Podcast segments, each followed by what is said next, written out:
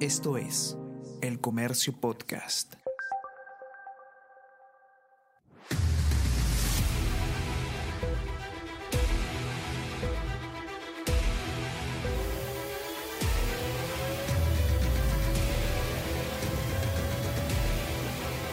at the back of the grid when you stop the car. P1, wait 5 seconds, P0. Clear, copy, Andrea, clear. Copy that, Hola, mi nombre es Daniel San Román y les doy la más cordial bienvenida a La Grilla, el podcast de Fórmula 1 de El Comercio. Tras una semana de pausa, el calendario se reactiva, se reinicia para este tramo final de lo que será la temporada 2023 de la Fórmula 1. Una temporada dominada íntegramente, enteramente, consecuentemente, fastidiosamente, aburridamente por el señor Max Verstappen que rumbo camina sin prejuicios ni contratiempos a lo que será a todas luces el tercer título de su carrera y será tricampeón. Así que se viene la carrera de Qatar en el circuito internacional de Los Ailes este fin de semana. Luego tendremos Estados Unidos de acá a unas semanas y luego se viene la seguidilla, porque viene Estados Unidos el 22 de octubre, viene el 29 de octubre el GP de México, viene luego el GP de Brasil el 5 de noviembre, tres semanas pegaditas de emoción para luego tener una, un descanso de una semana e ir al esperado, ansiado GP de Las Vegas. Yo tengo muchas ganas de ver esta carrera, espero que salga Elvis, espero que hayan, que hayan tragamonedas en boxes y todo se cierra con la carrera el 26 de noviembre en el circuito Jazz Marina en Abu Dhabi. Pero hablamos, hablemos ahora de lo que nos reúne para este fin de semana, que es la carrera de Qatar. Una carrera que no hay mucha información porque recordemos que el Gran Premio de Qatar se corrió por primera vez en 2021 y el año pasado no se disputó porque el país estaba concentrado en la realización del Mundial de Fútbol. Así que por eso solamente ha habido una competencia que fue el 2021 y que fue ganada por Lewis Hamilton en aquellos años que el Mercedes iba por encima de todo. Solamente una vez la carrera se ha disputado en una distancia total de 306 kilómetros cronometrados en 57 giros. Si bien entonces Qatar no tiene historia en la Fórmula 1, es importante resaltar que se ha acordado con la FIA que la prueba estará presente por 10 años más en el calendario de la Fórmula 1. 10 años más chicos, tenemos hasta el 2033 el Gran Premio de Qatar que se disputa en el famoso circuito internacional de Los Ailes. Este circuito, si bien es nuevo para la Fórmula 1, recordemos que fue construido en 2004 para albergar el Gran Premio de MotoGP, así que ya tiene varios años. Es más, en 2008 se celebró la primera carrera nocturna en la historia de dicha categoría, justamente ahí, el único piloto que ha ganado Lewis Hamilton y es importante que esta carrera tiene un desarrollo de un circuito digamos de curvas medias medias altas eh, no hay muchas horquillas no hay ángulos rectos de 90 solamente tiene 16 curvas que son 10 a la derecha y 6 a la izquierda. Es bastante rápido es una aerodinámica una carga dinámica fuerte no hay mucha frenada es una carrera que no suele haber contratiempos no eh, es una carrera más que se desarrolla en un circuito que tiene una longitud de 5.4 en kilómetros em, de, perímetro. Así que es una carrera bastante rápida, ¿ya? Em, vamos a ver una carrera sin contratiempos, vamos a poder estar tranquilos y sobre todo con emociones. Los, pasar no le hace un problema en esta carrera, no le percances para las superaciones y para poder recuperar posiciones. Algunos cuidados que, que tener, como la carrera es, digamos, bastante en rápida o constante, los pilotos tienen que tener cuidado con el sobrecalentamiento de las llantas, sobre todo en el primer tercio, que es el, que define la circunstancia. Y para la definición, la definición va a ser muy importante las estrategias que se pongan en las paradas porque es una pista muy caliente. Entonces es importante ver cuál va a ser la combinación de tipos y velocidades que tengan en curvas, sobre todo para los giros a la derecha que son un poco más lentos. Entonces va a ser importante en la, estrategia. Es una carrera mucho de estrategia. Hay que ver cómo se desarrolla desarrollar el tema del, desgaste de cauchos en esta cita. La curva más lenta es la número 6, que la das a 100 km por hora, mientras que la más rápida es la número 13, que va a 260 km por hora. No es una pista de una velocidad promedio alta como la que hemos tenido anteriormente, pero hay una constancia, sobre todo que acá no, digamos, en las otras carreras hay una velocidad alta porque hay zonas que son trabadas que le bajan la velocidad, pero acá es una constante velocidad, ¿ok?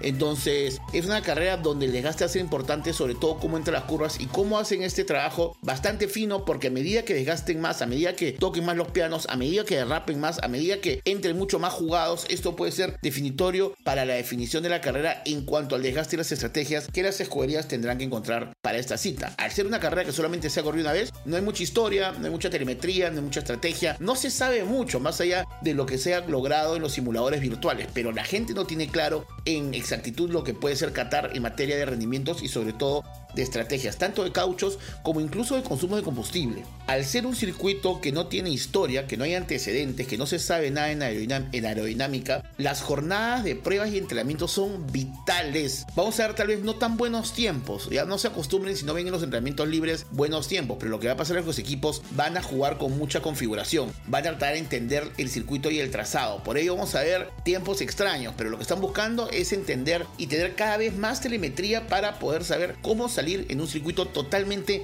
extraño para todas las escuderías. Sobre todo porque las curvas rápidas del circuito requieren un alto nivel de carga aerodinámica. Eh, es, uno de los puntos más sensibles de carga aerodinámica de todo el año. Sobre todo porque no sabes exactamente dónde darle. Como la pista es abrasiva, además, y hemos hablado de los cauchos y el desgaste, es vital estos primeros giros que tendrán los pilotos a manera de prueba para entender, recopilar datos y desarrollar un conocimiento. Los pilotos tampoco saben la carrera, entonces las escuderías no tienen la carrera clara y los pilotos tampoco. Porque eso es importante, porque cuando un piloto es nuevo, mal que bien la escudería tiene una, historia y un antecedente del circuito y puede tener ciertas estrategias y algunas configuraciones ya predeterminadas. Pero esto es nuevo para todos. Incluso ya dijo Max Verstappen que no tiene tantas ansiedades con el circuito, tal vez porque ya perdió la posibilidad de ampliar las carreras consecutivas de las victorias, pero ha dicho que no tiene muchas este, ambiciones con las carreras y que quiere ver cómo se da. Porque siendo honestos, nadie sabe exactamente cómo le pone una carrera que solamente se ha disputado una vez en la historia. Ahora, entrando al tramo final de este campeonato, ya la cuenta regresiva para ver el tricampeonato de Max Verstappen, ya con Red Bull consagrado como monarca de la corona de constructores,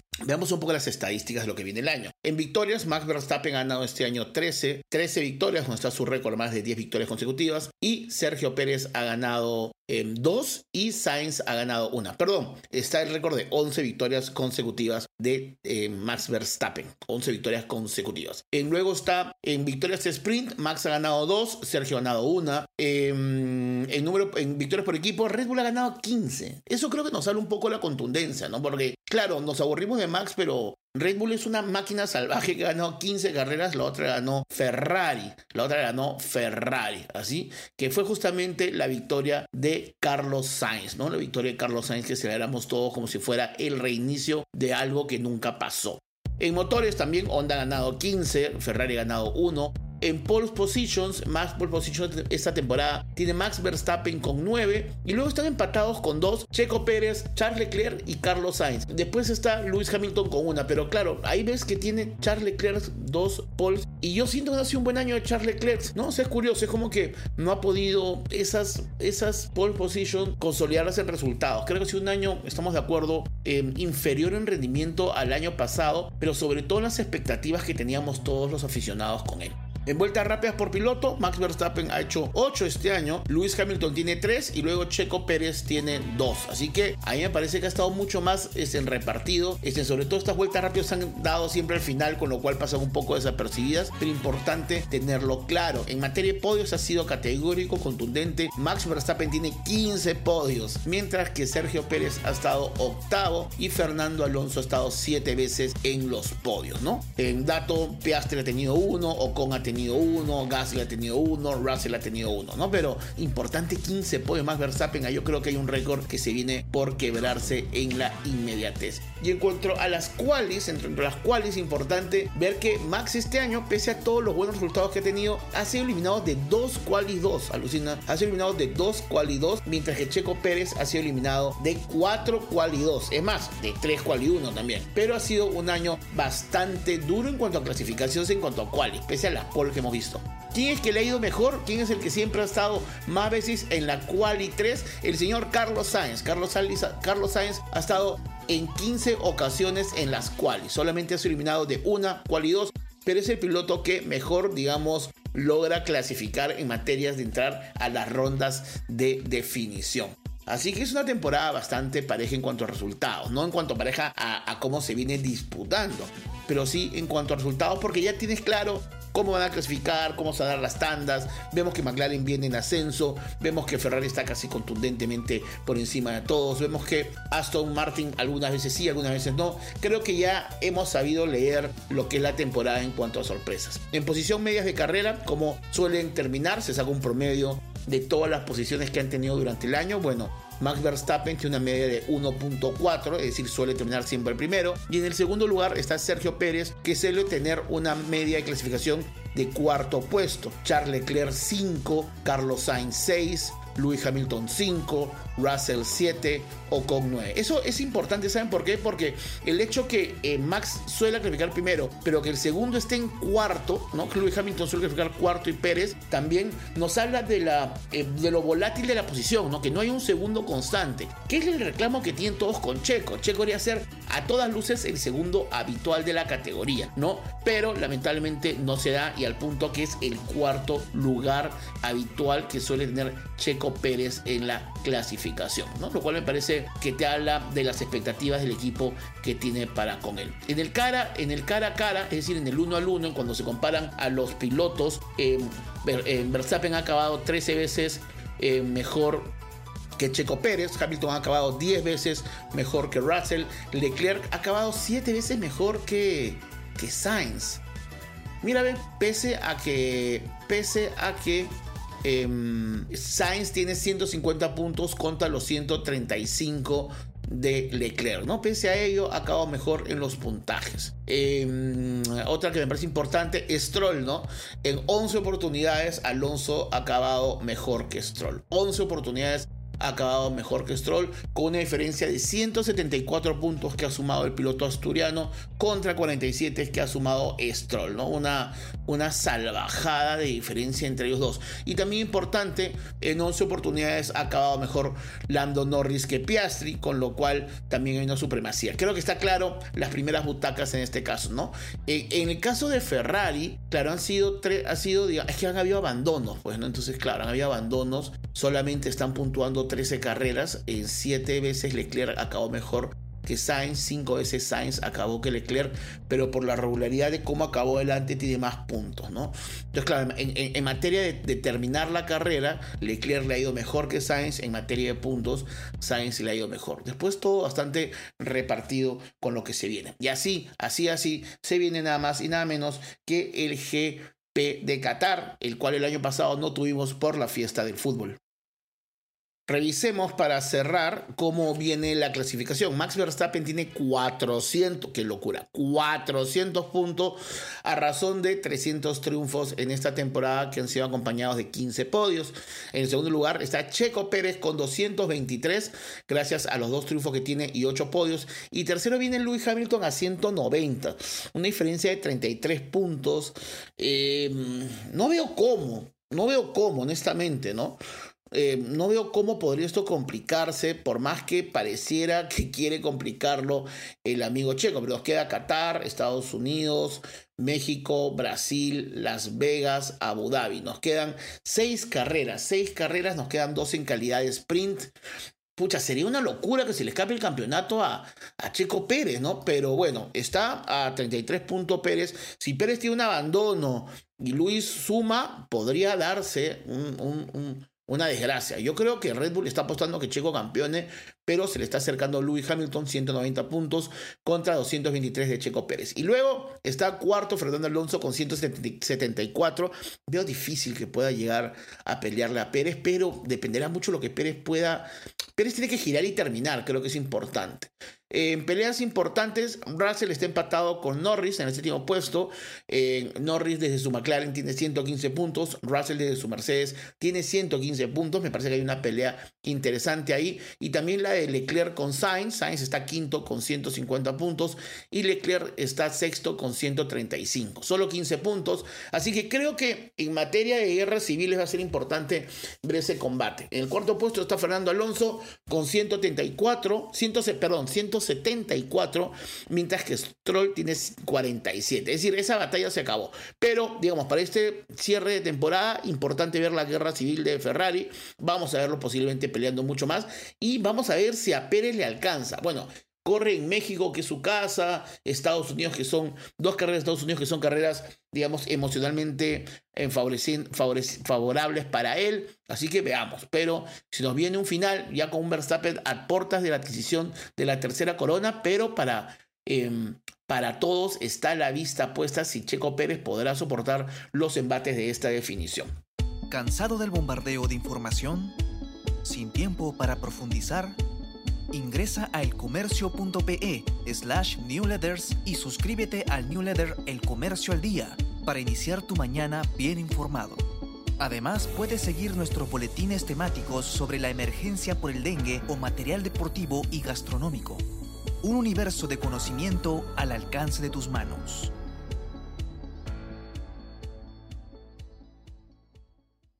Bueno, ya hablamos de Checo, ya hablamos de, Max, hablamos de la carrera. Importante tomarnos un tiempo para hablar de McLaren. McLaren viene levantando, mejorando. Es una escudería histórica, además, en la categoría. Tal vez los nuevos aficionados no la ven em, tan importante o tan memorable o tan protagónica, pero es una de las escuderías más emblemáticas de la parrilla. Tienen 8 títulos de constructores, impulsaron 12 coronas de pilotos.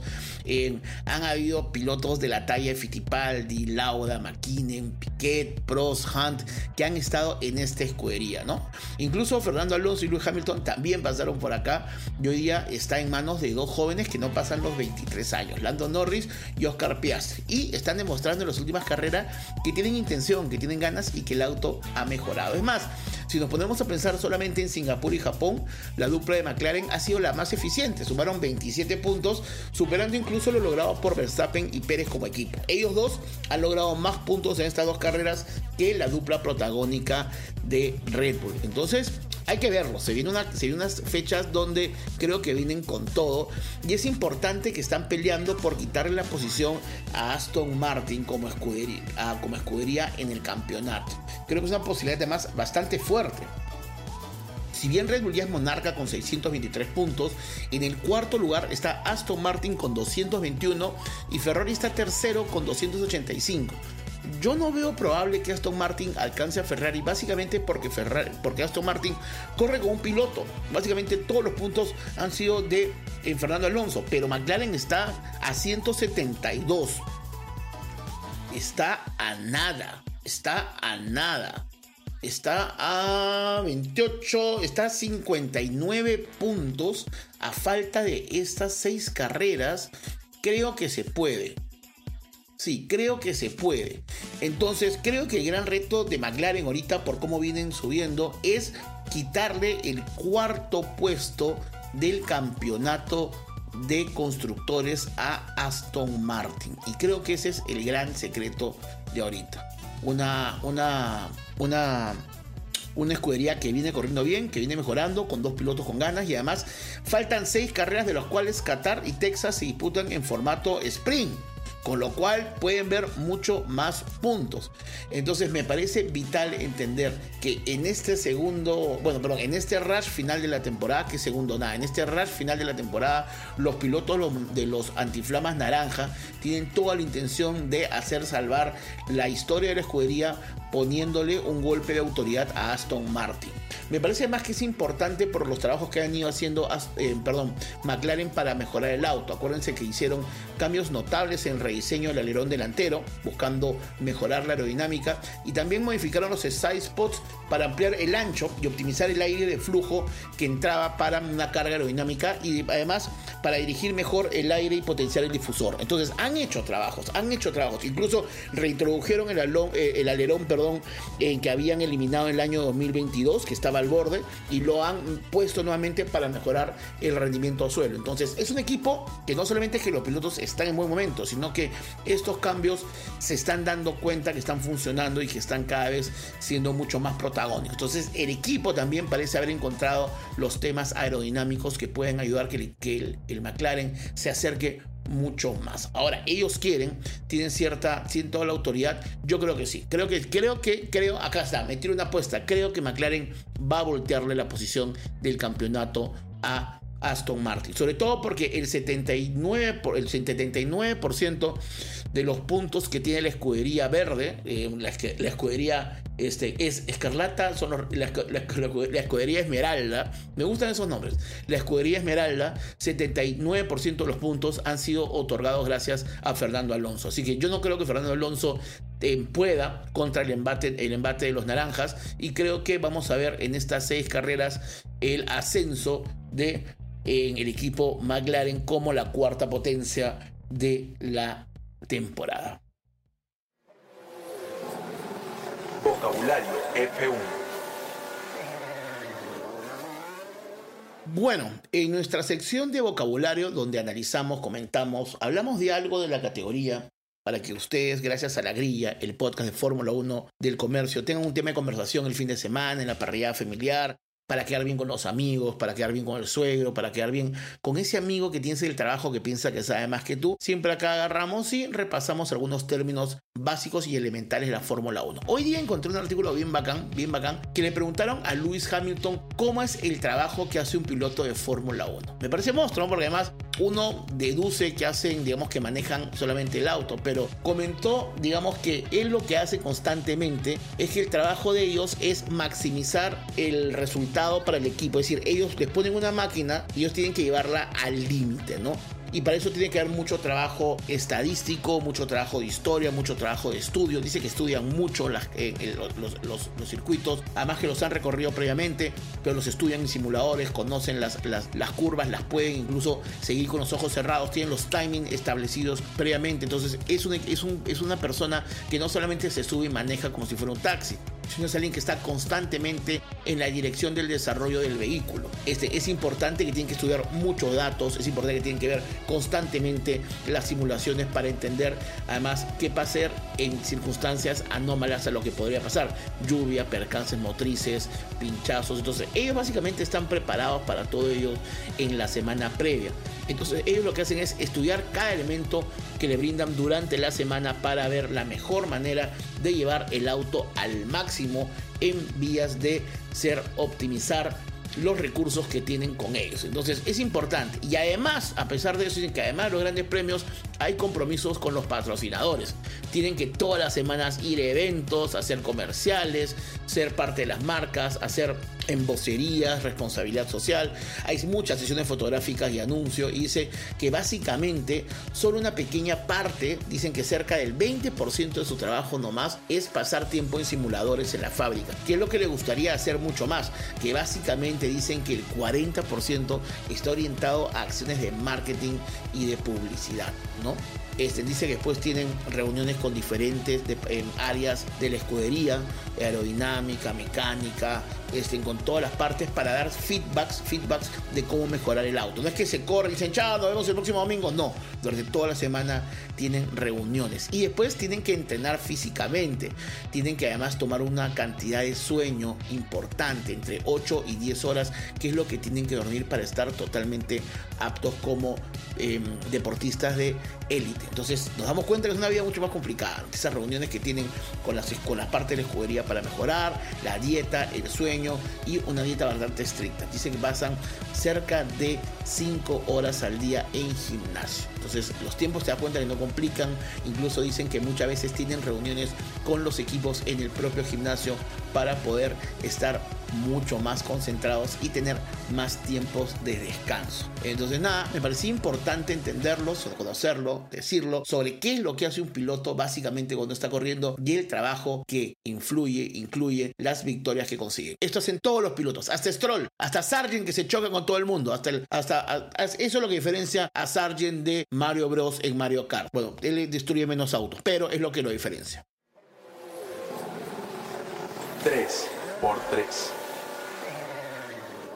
Vámonos, vámonos con tres noticias. Tres noticias para cerrar esta edición previa al GP de Qatar y se nos viene una seguidilla importante de carreras. Estoy muy emocionado, muy ansioso con la seguidilla de carreras que se vienen, ¿no? Se viene Estados Unidos, se viene México, se viene otros Estados Unidos, se viene Brasil. Así que estoy emocionado. Eh, empecemos con la primera que me gustó esta semana. Es Checo Pérez. Eh, habló por fin del, del percance que hubo con Helmut Marco. Eh, hemos visto creo que Helmut Marco ha sido muy mal manejado a nivel de Red Bull, pero ya salió Checo diciendo que han tenido una buena conversación con Helmut y le ha pedido perdón por sus comentarios, ¿no? Este, lo que sirvió la posibilidad es que dice que él tiene la sensación de que el hecho de no ser europeo influye mucho en la atención de los medios. Me parece válido que lo diga porque creo que todos lo sabemos. Eh, él dice que siente que cuando no le, va, no le va bien con Red Bull, tiene a 300 medios encima de él diciéndole que se tiene que ir. Él siente que esa presión es tal vez por no haber, digamos, establecido una relación inicial en la categoría desde pequeño en Europa. Él siente que sí, que el gentilicio le juega en contra a la hora de la presión, ¿no? Tiene, dice que tiene la sensación que en un mundo tan pequeño y tan de nicho como la Fórmula 1, esto no lo ayuda, ¿no? Por ejemplo, dijo, mira, lo hemos visto a Russell como la semana pasada se estrelló en el tercer lugar en la última vuelta y no ha habido nadie poniendo en duda que lo quiten del asiento de Mercedes. Y me parece una crítica válida, me parece que también Checo está sobre una presión muy fuerte y me parece válido lo que he dicho, o sea, Russell estaba, estaba atacando en el tercer puesto y se salió de frente de una curva y no hemos escuchado a nadie que ponga en duda su condición de piloto ni sus condiciones para seguir en la categoría o en la Fórmula 1 o en Mercedes. Sin embargo, Checo sí, y dice que gran parte de esto cree que es porque es mexicano. Entonces, esto de una manera nos dice, acepto las disculpas de, de, Marco, entiendo lo que dijo, pero sí creo que tiene razón, es lo que está diciendo Checo Pérez. Y ante esto se está hablando de que el próximo año Checo podría ser el último año que corra en el equipo Red Bull con el vencimiento de su contrato en el 24. Así que, bueno, Checo cada vez más lejos de continuar en Red Bull en el 25. Luego, otra noticia, el constructor neozelandés Rodin había presentado un proyecto para ir a la Fórmula 1, tal cual ha pasado con Andretti, pero ya dijo formalmente que la FIA le ha comunicado que este, de los cuatro equipos candidatos, tres han sido descartados y solamente ha sido un aceptado y se entiende, se sobreentiende, se comprende que este sería Andretti. Andretti sería el único equipo que iría a la Fórmula 1. Rodin estaba esperando en poder ir a la categoría, en diciendo que era un equipo neozelandés, que era una zona, digamos, que no suele tener una historia muy fuerte en el desarrollo de vehículos. También hablaba que parte de su plan era llevar a una piloto mujer, una piloto mujer, a la categoría. Ellos querían llevar una piloto y hacer un aliciente en la categoría y en la parrilla con una presencia femenina. Es más, exactamente se decían que la piloto que iban a llevar era Jamie Chadwick, que es la triple campeona de la World Series, pero que ha realizado este una temporada bastante decepcionante en la Indy Lights, ahora conocida como la Indy Next. Entonces, parecía que iba a ser la piloto, sin embargo, este, ahora ya no ni siquiera cuenta con los requisitos para obtener la superlicencia. Pero bueno, la idea era tener una piloto mujer. Todo hace indicar entonces que eh, estamos cada vez más cerca del nombramiento, la oficialización del ingreso de la escudería Andretti Cadillac a la Fórmula 1, algo que venimos hablando durante mucho tiempo. Sería hermoso que esto pase tal vez en el GP Las Vegas con toda la parafernalia norteamericana. Me imagino así como la carrera, como la pelea, perdón, de Apollo Creed contra Drago cuando salía cantando con su short este norteamericano, en fuerzas artificiales, una gringada así alucinante. Pero ojalá se dé pronto para acabar con este drama de una llegada evidente en la escudería Andretti Cadillac a la Fórmula 1. Y la última noticia, la última noticia, que fue una noticia que saltó en España, es que le hicieron varias simulaciones con programas de inteligencia artificial. Varias, eh, varias, varias, varias. Y eh, llegaron a la conclusión que según la inteligencia artificial hay cinco pilotos. Eh, le preguntaron cuáles eran los cinco pilotos más importantes de la historia de la Fórmula 1 y estos en diferentes ejercicios que han hecho con diferentes simuladores quedaron que eran Juan Manuel Fangio, ¿no? Que es el, digamos, era considerado como el más grande de los pilotos de todos los tiempos, que ganó además, recuerden, cinco campeonatos mundiales en la década del 50, ¿no? Pero fue además considerado como un eh, ícono porque en esa época se corría básicamente con un gorrito, un gorrito y unos lentes y anda, anda Juan Manuel, métele a fondo y dobla a la, izquierda, ¿no? Pero digamos, Juan Manuel Fangio, según la inteligencia artificial, sería uno de los cinco pilotos más importantes de la categoría. Luego estaría Lewis Hamilton, bueno, tiene siete campeonatos mundiales, así que también está como uno de los grandes pilotos. Luego Michael Schumacher, este piloto también importante, ¿no? Una de las figuras importantes del dominio de los 2000. Este es una de las figuras inolvidables del deporte automotor. Cuarto está Ayrton Senna. Lo cual por la cantidad de títulos no es, digamos, no, no daría la talla de Fangio, eh, Hamilton y Schumacher, pero lo catalogan como uno de los pilotos más talentosos y carismáticos y que ganó tres campeonatos mundiales y que quedó la sensación en 94 que podía mucho más. Así que según la inteligencia, según la inteligencia artificial, perdón, Ayrton Senna sería el cuarto piloto. Y el quinto, ¿quién? A ver, ¿quién? A ver, digan pues, digan así. Piensen, piensen uno en la cabeza. ¿Cuánto está? Cinco. Cinco. Cuatro. Tres. Dos. Uno, el quinto es Alain Prost. Es considerado otro piloto legendario con cuatro campeonatos mundiales en su haber. Además, sienten que la rivalidad, la rivalidad perdón, que hubo con Ayrton Senna es lo que fue uno de los principales sazonadores de la historia de la categoría y que generó una gran em, rivalidad entre todos. Así que miren, ahí están los cinco pilotos según simuladores de inteligencia artificial. Esta prueba la hicieron con 15 motores de inteligencia artificial donde se hicieron más de 1500 simulaciones. ¿Ok?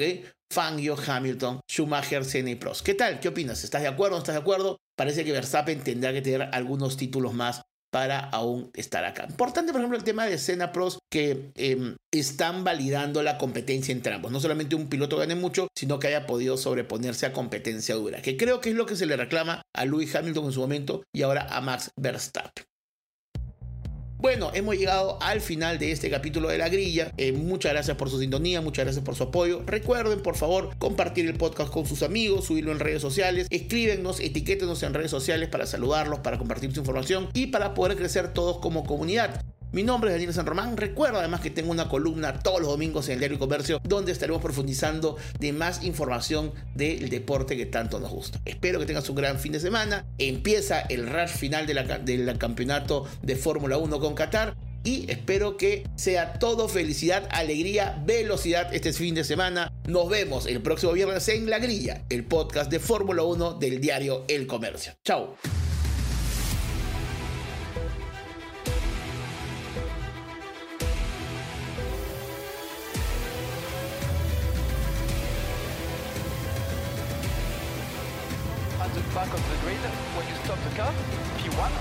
Wait 5 seconds, P0. Clear, copy, on the clear, clear. Copy that, see you on the grid.